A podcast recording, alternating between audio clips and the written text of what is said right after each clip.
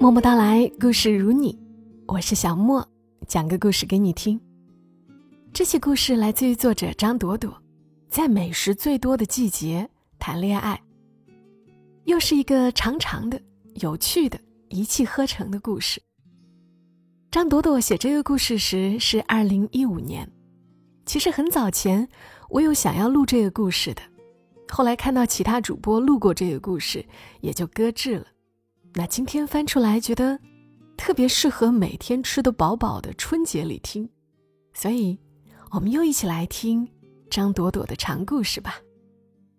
在美食最多的季节谈恋爱，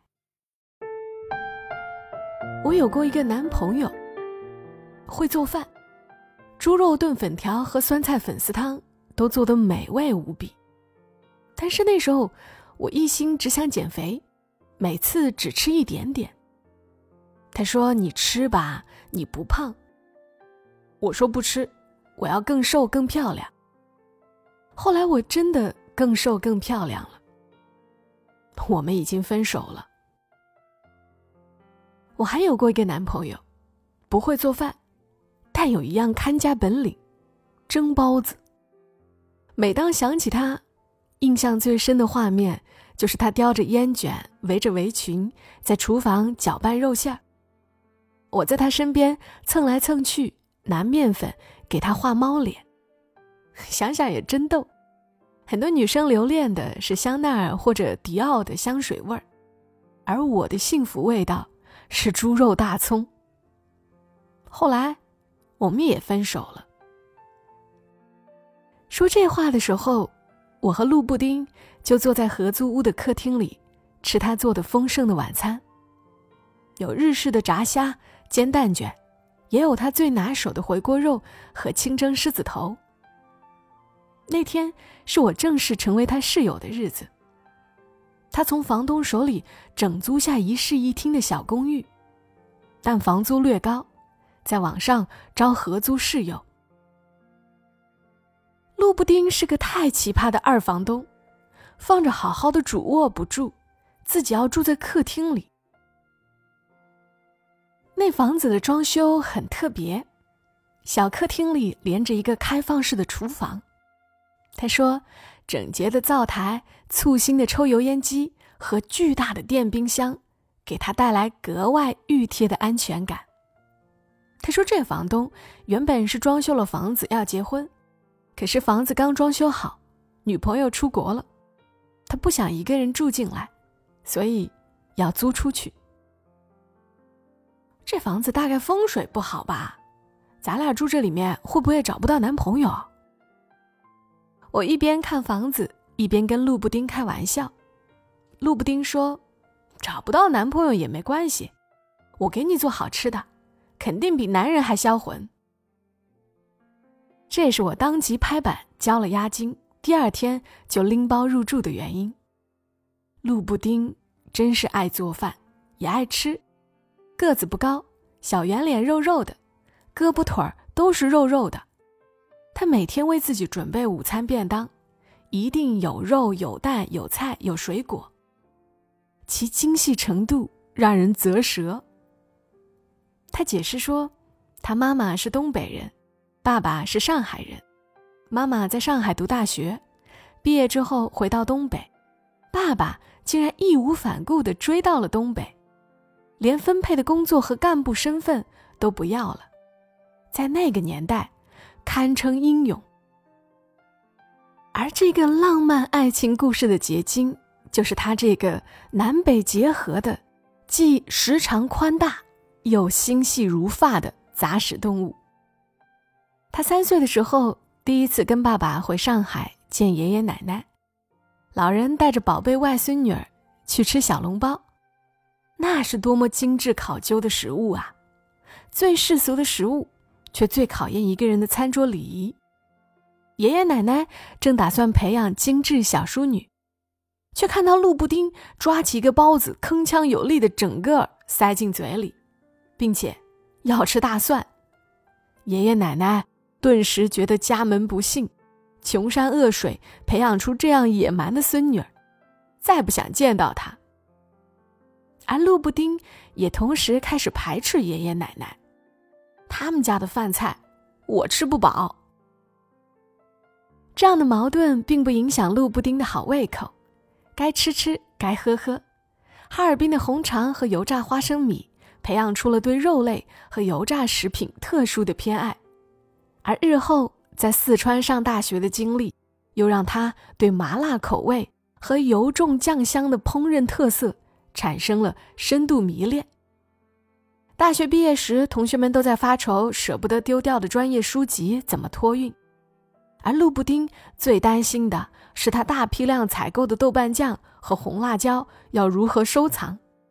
我安顿好了新住处，陆布丁做饭招待我，几罐啤酒下肚，菜碟见底，两个胖女人已经成为莫逆之交，互相交代家庭背景和恋爱经历。陆布丁说，她大学时有个男友，两人毕业时一起来北京工作，有过一段同甘共苦的时光。但是后来男朋友劈腿了，找了个腰肢纤细的小妖精。陆布丁气急，找上门去骂，但那女孩理直气壮地说：“你自己没有魅力，看不住男朋友，还有脸骂别人？有本事你也变成瘦子，抢别人男朋友去啊！”而当时。她男友就在那女人身后，都不敢正眼瞧她一眼。鹿布丁受到刺激，奋发图强。减肥最拼命的时候，我每天只吃苹果，饿得眼冒金星，瘦得真快，一下子掉秤十斤。但是没多久就得了肠炎，上吐下泻还发高烧，一个人差点死在了出租屋里。病好之后，我就想通了。何必拿别人的过错惩罚自己啊？原本是个快乐的胖子，为了变成瘦子，搞得自己不快乐，划不来。活着已经这么艰难，不应该再为难自己。后来，鹿布丁换了工作，也换了住所，把前男友的东西都丢到了垃圾桶，删除了他一切联系方式。一个人在北京，没有什么朋友，也没有什么爱好。工作之外，最大的精神寄托就是吃。北京那么大，好吃的那么多，干嘛不把自己的专长发挥到极致呢？有时候想想，我也蛮失败的，不会穿衣打扮，又没毅力减肥，整天就知道吃吃吃，唯一的一点追求就在嘴上，人生还有什么希望？鹿布丁吃完最后一个煎蛋卷。拍拍鼓起的胃说：“不过，通过吃，我交到很多好朋友啊。周末一起组个团去吃各种私房菜，吃了再回家来研究怎么做，做好了再带给朋友吃。难过的日子不知不觉就过去了。失恋是一时的，美食是永恒的。干杯！我和鹿布丁碰杯，并且说：胃口好的人，运气。”不会太差。没过多久，鹿布丁的桃花运来了。他在旅游公司工作，负责接洽大的旅游团，多半是企业为职工安排的福利旅游。某天接了一个科技公司的单子，对方过来接洽的是个斯斯文文的男孩，看年纪不过二十五六岁。男孩说要订一个二十人五日游大理丽江的套餐。陆布丁给他建议说：“如果日期能够延长两天，刚好可以赶上大理的火把节。既然是出去玩，为什么不疯一点、尽兴一点呢？而且那边好吃的又多，多玩两天不亏的。”男孩当即拍板同意。鹿布丁好心提醒他：“不用征求老板的意见吗？”那男孩说：“我就是老板，我说了算。”鹿布丁感慨：“哇，你这么年轻就当老板，好厉害！”男孩说：“不过是一只老程序员带着一群小程序员，整天忙得吐血。”鹿布丁随口说：“程序员都聪明，是女孩子找男朋友的最佳人选。”男孩就说：“那么，布丁小姐，你愿意跟我这个又笨又穷的程序员谈恋爱吗？”鹿布丁。只听到“叮”的一声响。他说：“哎呀，我的午饭热好了，你要一起吃吗？”听了整个过程之后，我惊叹：“陆布丁，你简直套狼高手好吗？年轻多金的钻石王老五，轻而易举就被你搞到手了。我跑中关村那么多趟，也没捡到过一个。”陆布丁哭笑不得，对天发誓：“我绝对良善呀，话赶话。”没想到就一拍即合了。那你怎么不拒绝啊？假装犹豫一下也好啊。我又不是傻子，我才不想单身。其实陆布丁真不会套狼，他蛮缺乏想象力的，撒娇卖萌那一套完全不会。对人好就是请人吃饭，给人做饭，但是给人一种笨笨的、暖暖的亲切感。他比我下班早，每天我推门进家的时候，家里已经弥漫了饭菜香。我几乎习惯了进门就换衣服、洗手、准备吃饭。依赖一个人是那么容易上瘾的事情。显而易见，程序员也跟我一样，很快就熟悉了饭来张口的幸福。程序员的公司离我们住的地方不近，但是乘地铁的话倒也方便。我们把开饭时间推迟半小时，他就可以跟我们一起吃。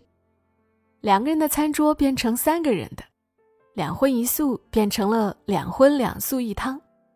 陆布丁的任务增加了不少，但是他每天笑盈盈，格外有精神，连 QQ 签名都变成了在美食最多的季节谈恋爱。哎，也不怪他，有恋爱可谈，谁没精神呢？吃饱了，人家小两口依在客厅沙发上看电视。茶几上摆着陆布丁做好的水果布丁，程序员吃起来理直气壮。我下手快，速度却永远赶不上他。我开玩笑说：“你们快滚蛋吧，结婚去吧。”程序员说：“正有此意。”我突然就觉得失落，万一陆布丁真搬走了，我独守空房会很寂寞的。世界上。最孤独的不是单身，而是好朋友比你先脱离单身。怕什么来什么，陆布丁终于对我说：“我可能要搬出去跟程序员一起住。”我哀嚎：“不是吧，这么快？”他说：“嗯，他买的房子就在他公司附近，而且离我的公司也很近。我搬过去住的话。”对两个人都有利。陆布丁有些欲言又止的样子，给人感觉同居的原因远远不止于此。但是，他没再多说，只是补充说：“嗯，是我不对，打乱了租房协议。我补给你一个月的房租，好不好？你招个合租的室友进来，等我跟房东的租约到期了，我就让你直接跟他签。”我能说什么呢？我总不能撒泼耍赖，一定要当电灯泡吧。陆布丁提着简单的行李搬走了，留给我一个整洁充实的厨房，以及满满一冰箱简单加工就可以吃的方便食品。他说：“女孩子自己住一定要有一个好厨房，这样才不会在感冒发烧或者加班到深夜时连口鸡蛋面都吃不上。”有时他会约我去他家里吃饭，起先我会厚着脸皮去蹭饭，但是他的邀请越来越少，我也越来越忙，渐渐就去得少了。我在网上征室友合租房子，但是没有人愿意住在客厅里。我想过，要不要自己住在客厅，把主卧转租出去，可是试了一个晚上，放弃了。厨房虽然漂亮，可是没有饭菜香的时候，总觉得冷冰冰的。半夜在家加班到凌晨，饿了去冰箱拿东西吃，转身再回到电脑前，总觉得格外冷清。我想，我是不是应该养只猫或者狗呢？可是想到我要给它准备吃的，挺麻烦的。那时候我就格外佩服陆布丁。他对美食有抑制不住的热情，对人更有用不尽的耐心。他有很多吃货朋友，总是分享各种新的食材烹饪方法，并且能找到各种风味餐厅的打折券。跟他在一起，总能发现好吃的东西，见到有趣的人。程序员遇到他，并且这么快就把他占为己有，真是太有眼光了。就在我无聊的骂娘的时候，路布丁给我打来电话。你找到室友了吗？我察觉出他的语气不对，小心翼翼的说：“还没有。”那么，我可以搬回去住吗？当然可以啊，我求之不得啊！我恨不得手脚并用欢呼起来。可是为什么呢？你和程序员吵架了？嗯，我决定跟他分手了。在我们美味的大厨房里，路布丁炒了虾球，蒸了膏蟹，做了椒盐皮皮虾，煮了毛豆，还下了两大碗海鲜面。他说：“我很久没给男朋友以外的人做饭了，这感觉很好。”所以，你是来我这儿红杏出墙一下子，再回去做贤内助是吗？滚！我都说了是分手，真的分手了。可是为什么呢？因为他只想找个做饭的阿姨，而且是只伺候他一个人的阿姨。在他的家里，我不能招待我的朋友，他也不带自己的朋友回家。他说他没有朋友，公司里的下属不能走太近，太近了就没办法管理。我说，那你可以跟我的朋友做朋友啊。以前大家到了周末就轮流到家里做好吃的，一人一个拿手菜。吃的可嗨了，他说：“那样好烦，好无聊。去别人家里觉得不自在，到自己家里弄脏了，收拾起来又好麻烦。”我觉得我受不了这样的日子。路布丁舔舔手上的蟹黄说：“我的人生原本是自助餐，想吃什么吃什么，现在变成一成不变又定时定量的盒饭，有什么意思啊？”哎，当初他急着让你搬过去同居，是不是也是嫌我碍手碍脚的呢？路布丁拍拍我的肩，哎，你不要太难过了，我已迷途知返。我的幸福生活突然又回来了，下班又有大厨做好吃的，我们的厨房再次忙碌起来，也更热闹起来，基本上。周末总有我们各自的同事、朋友什么的过来吃吃喝喝。陆布丁看起来很快乐，但是我也明白，走出失恋阴影不是那么容易的。在喧嚣的聚会过后，在所有杯盘碗碟都冲洗干净之后，在我回到卧室睡觉之后，陆布丁一个人睡在厨房旁边的客厅里，辗转反侧。那并不是在构思新食谱，他免不了质问自己，究竟有没有错？分手时，男朋友曾放出狠话：“人生不光是吃吃喝喝，吃吃喝喝那叫消遣。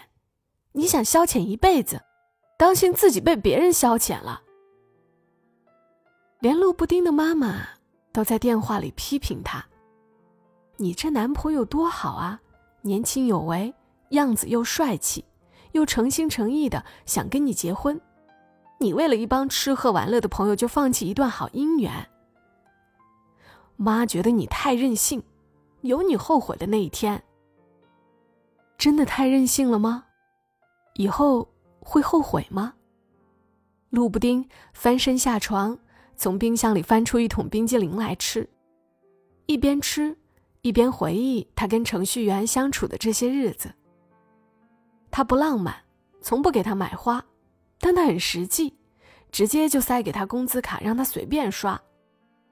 他不懂美食，甚至吃不出蟹子和鱼子的区别，但是，只要他做的饭菜，他都统统吃光，还说好吃。他不文艺，缓慢深沉的电影他不喜欢看，但是他爱看动画片，笑起来像个天真的小孩子。特别可爱。陆布丁一大口一大口吃着冰激凌，想到的都是程序员的种种好处，越吃越苦，越吃胃里越难受。究竟要不要回头呢？据说很多人年轻的时候食欲才会这么旺盛，年纪一大就喜欢清淡的了。万一他刚好是这种人，以后不再对美食有苛刻的追求。他要如何原谅自己错过了这么好的结婚对象？陆布丁吃了三桶冰激凌，天快亮的时候，他砸我卧室的门说：“快送我去医院，我都胃痛死了。”我陪他去急诊，路上给程序员打电话，我说：“布丁肠胃炎老毛病犯了，很严重，你快到医院。”程序员的声调异常冷漠。他不是朋友多吗？为什么这会儿偏偏想到我？这下好了，陆布丁不用再纠结了。对于一个务实高效的男人来说，在一个有过前科的女人身上浪费时间和精力是非常没有意义的。一晃到了年底，临近圣诞节，我加了薪，特高兴，决定送好室友陆布丁一件礼物。我问他想要什么，他毫不意外地说：“一顿大餐。”我们哈哈大笑。既然如此，就找个平时舍不得去的好地方，大吃一顿算了。我在网上选了家泰国菜，传说超正点。陆布丁也挺期待。我说：“如果好吃，以后就学着做。”但是那顿饭，并没有我们想象的好。传说中的冬阴功汤并不对我们的胃口，这倒也不奇怪。就像有些人不能吃辣椒，但是能嚼大蒜一样，喜欢吃酸辣粉的人，并不一定受得了酸辣海鲜汤。我和陆布丁一边吃一边撇嘴，我说：“这又贵又难吃的东西，坚决不再吃第二次。”陆布丁更狠，直接说：“这地方纯粹是骗钱呢。”只适合有钱的冤大头过来泡小姑娘。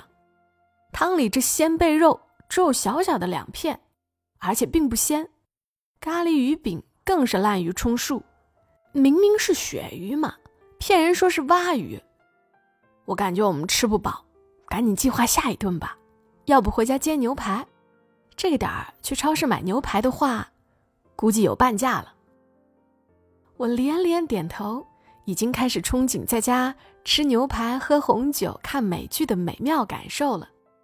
邻座的一位大叔忽然转身过来说：“我知道有家牛排不错，请你吃，怎么样？”我和陆布丁对望一眼，确认他是在对我们说话。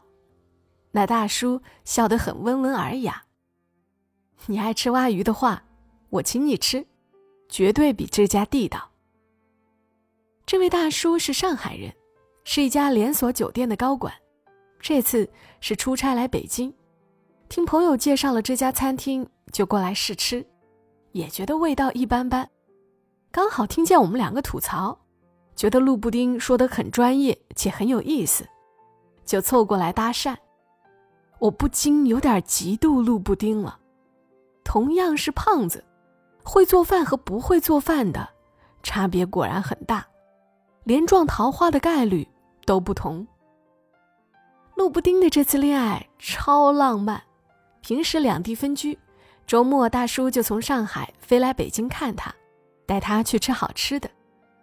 以前我们觉得去个马克西姆吃个西餐就已经阔绰的不得了了，但是大叔带着陆布丁去了更隐蔽、更低调的私人餐厅，老板曾经是大明星，厨师来自罗马。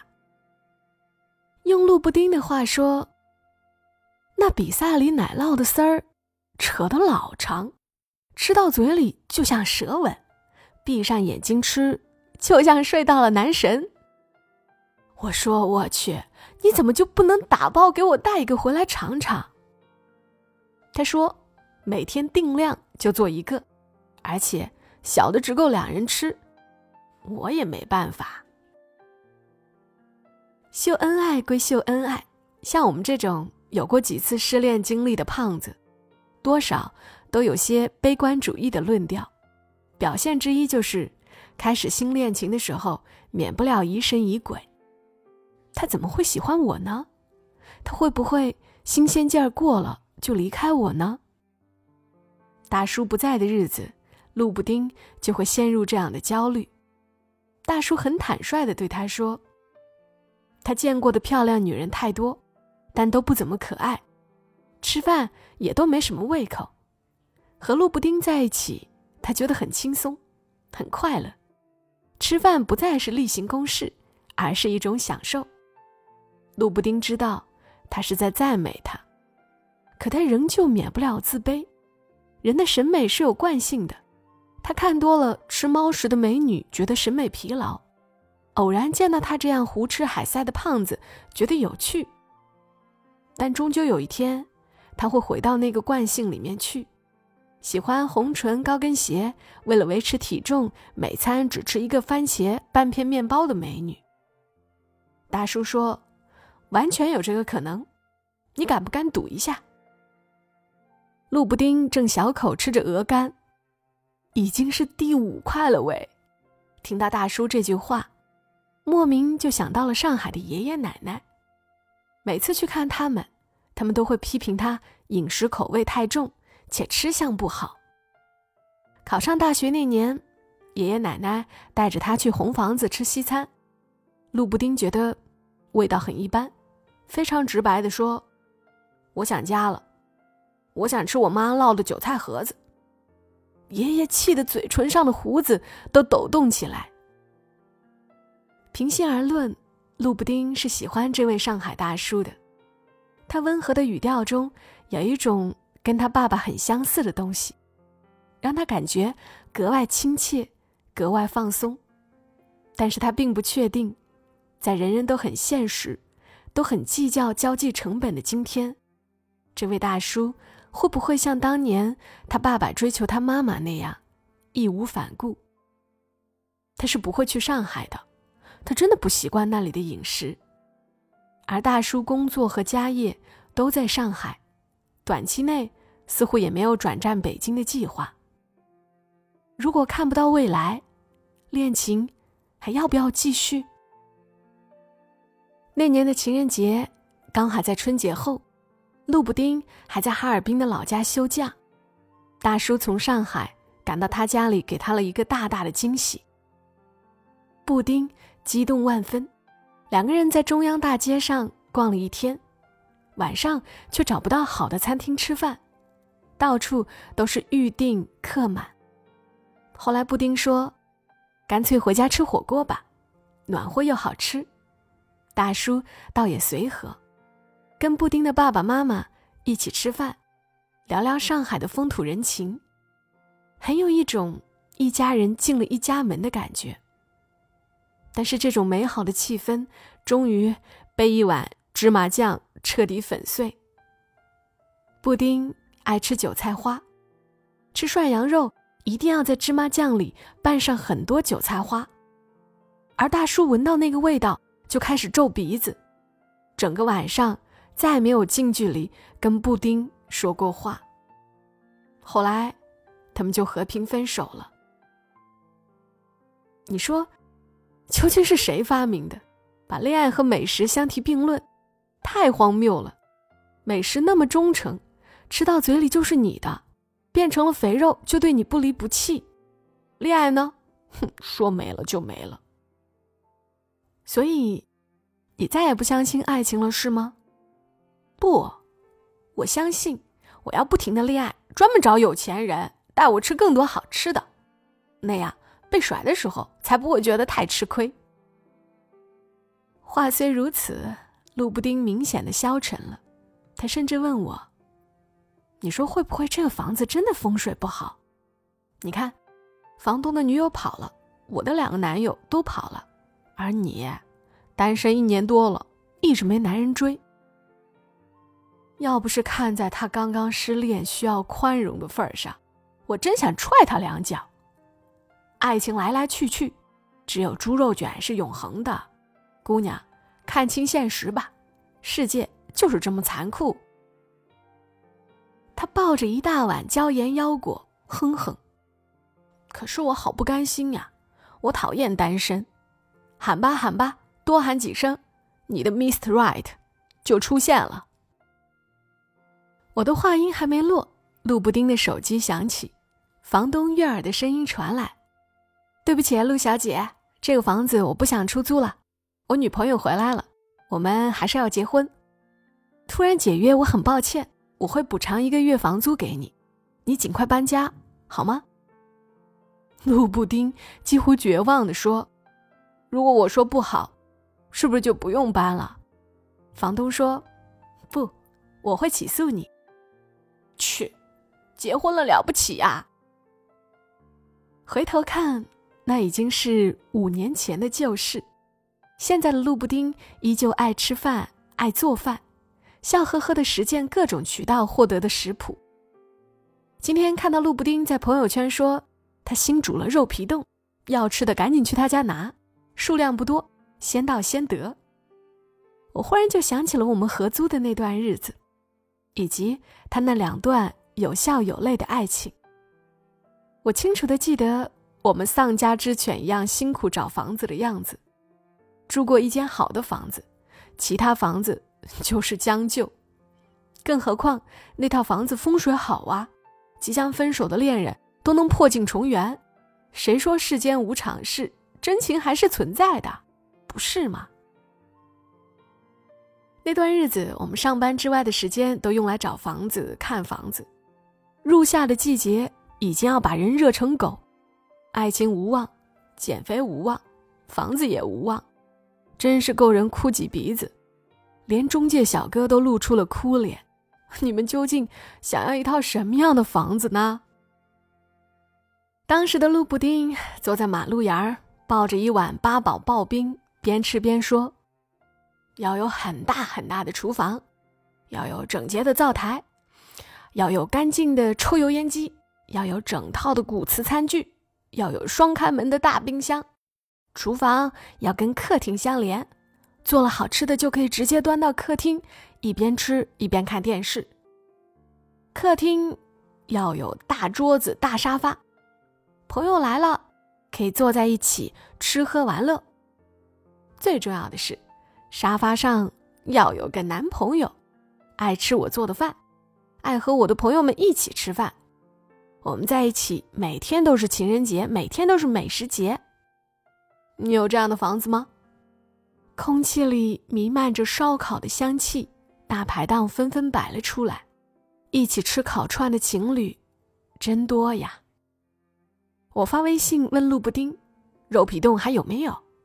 他说：“我慢了一步，被人抢光了。”最后一块刚进她老公的嘴里。她跟她老公在一次美食贴吧网友聚会中一见钟情，两个人为了最后一只秘制小龙虾，假惺惺的推让了半天，最后决定一人一半。他们的儿子已经两岁，肉嘟嘟一坨小鲜肉。凭一张嘴就能判断妈妈买回来的桃子是否真的来自于平谷。美食来了，留下变成体重；爱情来了，走了，似乎是为了等待新的爱情。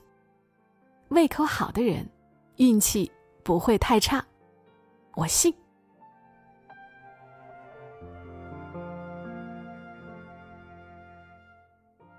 好啦。故事讲完了，其中有一句话特别戳到我。